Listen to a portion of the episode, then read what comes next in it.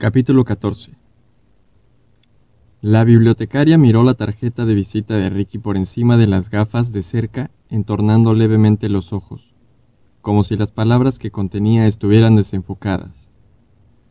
Doctor F. Starks, productor asociado, Parrington Films. Bajo estas palabras figuraba la dirección de Virgil en Nueva York y el número de teléfono del móvil del desechable que Jack el destripador del oso de Parrington le había enviado. Imaginó que podría serle útil durante los siguientes días. Le gustaba el papel de productor. Había funcionado para arrinconar cinco años atrás a Virgil, la actriz en ciernes en Nueva York. Interpretar la misma canción, pero a personas distintas, pensó. ¿Un documental? Preguntó la bibliotecaria. ¿Está haciendo un documental? La bibliotecaria era de mediana edad y estaba algo rellenita, pero se comportaba como si fuera la dueña de toda la información que había entre las paredes de ladrillo de su pequeño feudo, y una vez recopilada, solo la compartiera regañadientes. Rique se preguntó dónde habría ido a parar la hospitalidad sureña. Sí, señora, respondió Ricky, aproximándose lo más posible a los usos locales del lenguaje.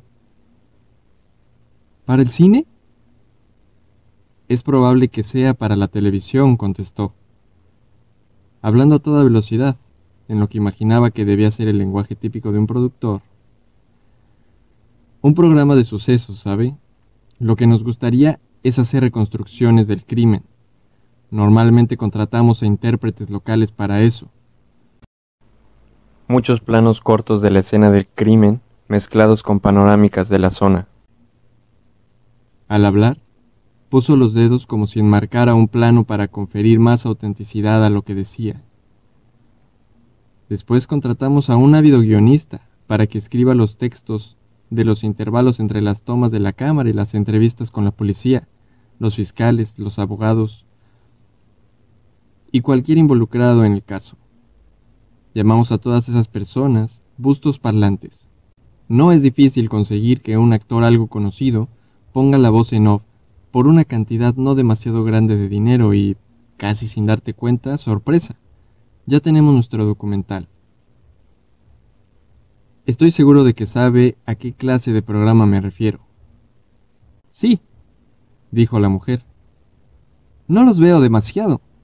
Prefiero comedias como Seinfeld aunque solo Dios sabe qué tienen en la cabeza los personajes de esa serie. Pero a mi marido le gustan los programas sobre crímenes de la vida real, añadió mucho más afable. Es teniente del departamento de bomberos. Sígame. Se puso a recorrer inmediatamente las estanterías. Una niña inocente fue asesinada. El hombre que la mató quedó impune de ese crimen. ¿Tenía la víctima un hermano mayor? ¿Un padre? ¿Un tío enfadado o un primo compulsivo? ¿Quién en su círculo inmediato habría tomado lo ocurrido en un juzgado y lo habría mezclado con su psicopatología para convertirse en Jack? Ricky sabía que esas personas eran las opciones más evidentes. Temía que fijarse en lo más obvio fuera un error, que él no quería cometer. Trató de meterse en la mente retorcida de Jack el destripador del oso de Parrington. Podía culparse a mucha gente de que el hombre equivocado quedara libre.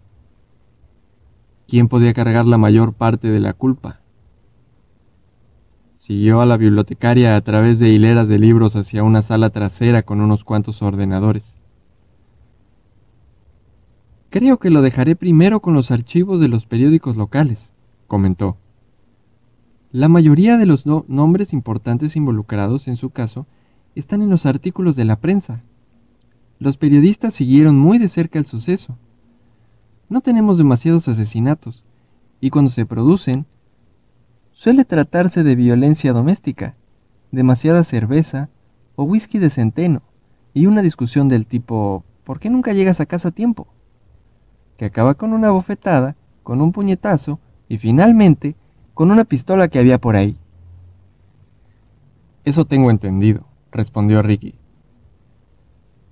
Pensó en el juez y en el jurado. Se percató de la facilidad con la que podrían convertirse en objetivos, por lo que la posibilidad era real. ¿Se obsesionó uno de ellos con la absolución?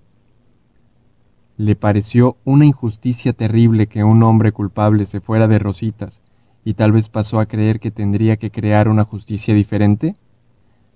¿Influyó el juez de este caso en el resultado con sus decisiones? ¿Y se lamentó tras lo sucedido? ¿Lo abrumó la culpa después de que un hombre culpable quedara libre? ¿Y los policías que habían preparado tan mal el caso ¿Decidió alguno de ellos que estaba excepcionalmente dotado para realizar con impunidad un trabajito de justicieros inspirado en Jack? ¿Quién podría llegar a ser un asesino? Se sentía inseguro. Era como estar en la cubierta de un barco zarandeado por las olas. La bibliotecaria le señaló un asiento y él se sentó agradecido. Ella se inclinó por encima de su hombro y puso algunas teclas del ordenador. Ya está. Avíseme si necesita cualquier otra cosa. Me gustaría visitar la escena del crimen. ¿Se refiere al lugar donde encontraron el cadáver de Julia? Jamás descubrieron dónde fue asesinada exactamente. Es verdad, disculpe. Puedo darle una copia del mapa de la zona. No está demasiado lejos cerca de un terreno de acampada. Aparcas, caminas kilómetro y medio más o menos, y ya estás ahí. ¿Donde los Boy Scouts habían acampado? Exactamente, aunque estaban algo más lejanos del agua. A los chicos les gusta ir de excursión. Le agradeceré ese mapa.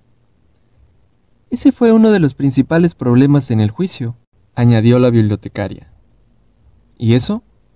Parecía estar empezando a caerle bien a aquella mujer.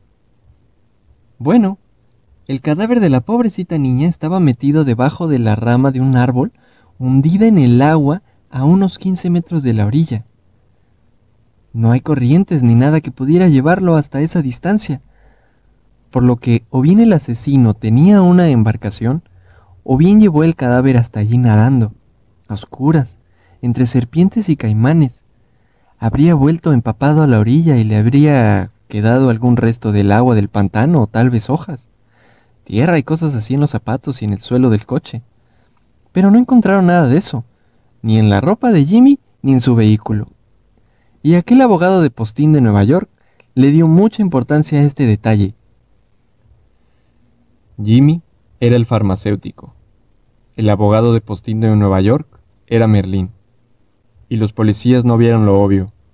Jimmy iba en pelota picada cuando llevó ese cadáver hasta allí a nado. Es una buena observación, señora, dijo Ricky.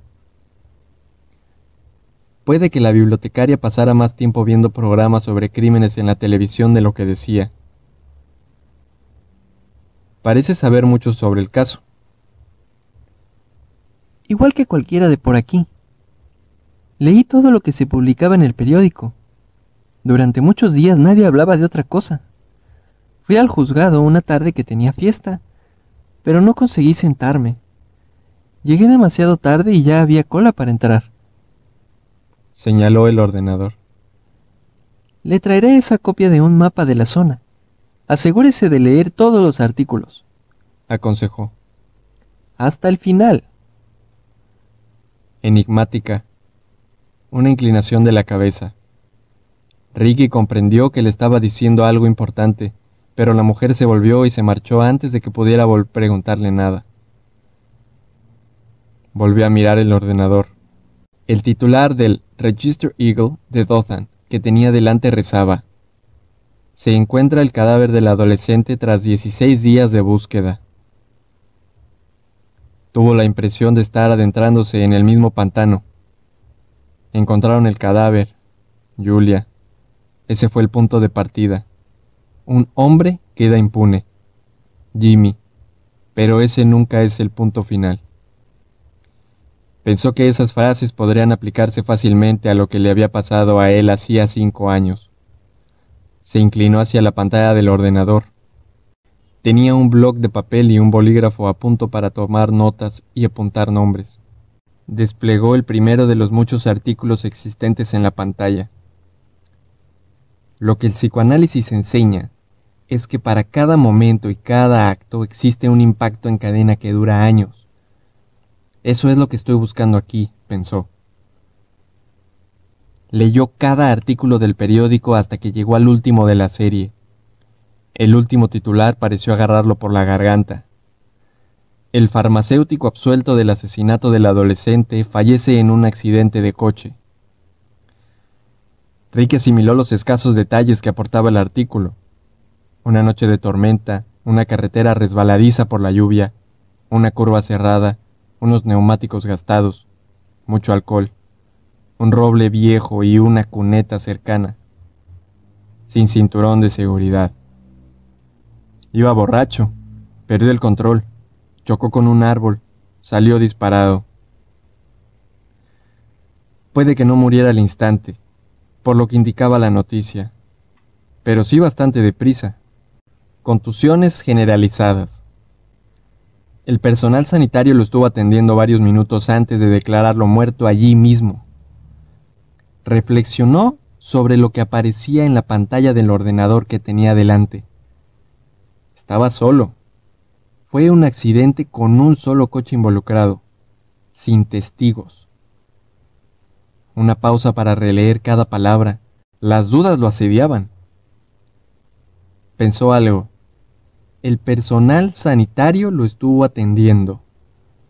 Bueno, a lo mejor no lo hizo. Puede que se limitaran a pasar el rato con uno o dos policías cuando vieron que quien estaba tumbado junto a la carretera era Jimmy.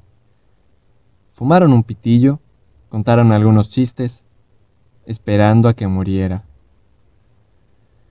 Echó un vistazo a la noticia una tercera y última vez, balanceándose hacia atrás y hacia adelante en su asiento de la biblioteca. ¿Quién fue a su funeral? se preguntó. Imaginó que no se derramarían demasiadas lágrimas sobre su ataúd. Tenía tres palabras en la cabeza. Un auténtico avíspero. Se inclinó hacia adelante. Le vino otra idea a la cabeza empezó como un caso de pena capital. Lo sigue siendo.